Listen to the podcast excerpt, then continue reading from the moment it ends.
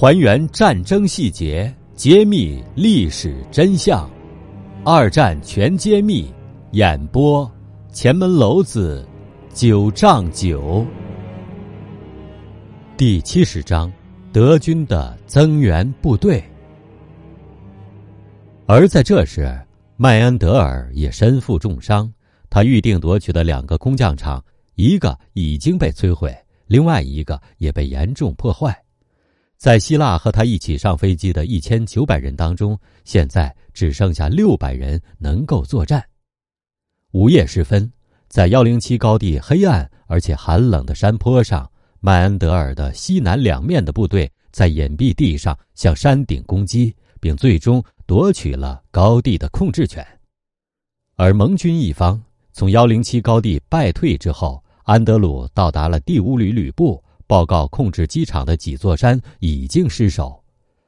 当天上午十一点十五分之后，哈吉斯特才向师部的普迪克建议组织反冲击，夺回这个要地。普迪克的答复是：“我将在今天下午四点召开师部作战会议。”而当德国斯图登特的敌人在犹豫不决的时候，斯图登特却已经采取了行动。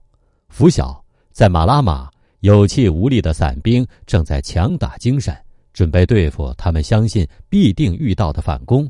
但是，他们惊讶的发现，敌方并没有发起反攻。他们听到了梅塞施米特飞机和容克飞机的声音。接着，克莱的容克飞机在八点从海面低空飞来，向马拉马机场降落。一个小时之后。载着德军山地师一个营的飞机在机场上着陆了，为德军运来了增援的部队和非常需要的火炮。在伞兵战当中，澳大利亚人俘虏了斯图姆上校和他的参谋人员，以及所有的地图和文件。在伊拉克林，布劳尔上校仍在试图改变他的命令，对机场发起进攻，但是未能成功。四点。克里特守卫部队的主要军官集中在弗赖伯格的山洞指挥所，而就在这一天，克里特岛的进攻者，也就是纳粹德国，正在进行着狂热的准备工作，而马拉马的守军则在浪费时间。然而，弗赖伯格和普迪克却让优柔寡断的哈吉斯特去执行。普迪克返回师部之后，天色已晚，于是战斗暂停。弗赖伯格正在指挥所考虑他的作战方案，突然，他看到几十艘英国军舰正在进攻一支船队，战斗一直持续了四十五分钟，船队运送的一个德国山地营就这样被消灭了，而从比莱埃夫斯开出的另外一支船队随即返回了原地，克里特岛上的德军也目睹了这个场景，于是。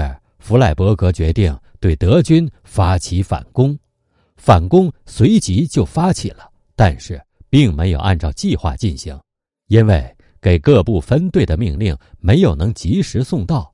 虽然弗赖伯格在下午晚些时候命令第五旅进行全力冲击，但是另外一个军官哈吉斯特认为攻击任务无法完成，而请求撤退，于是。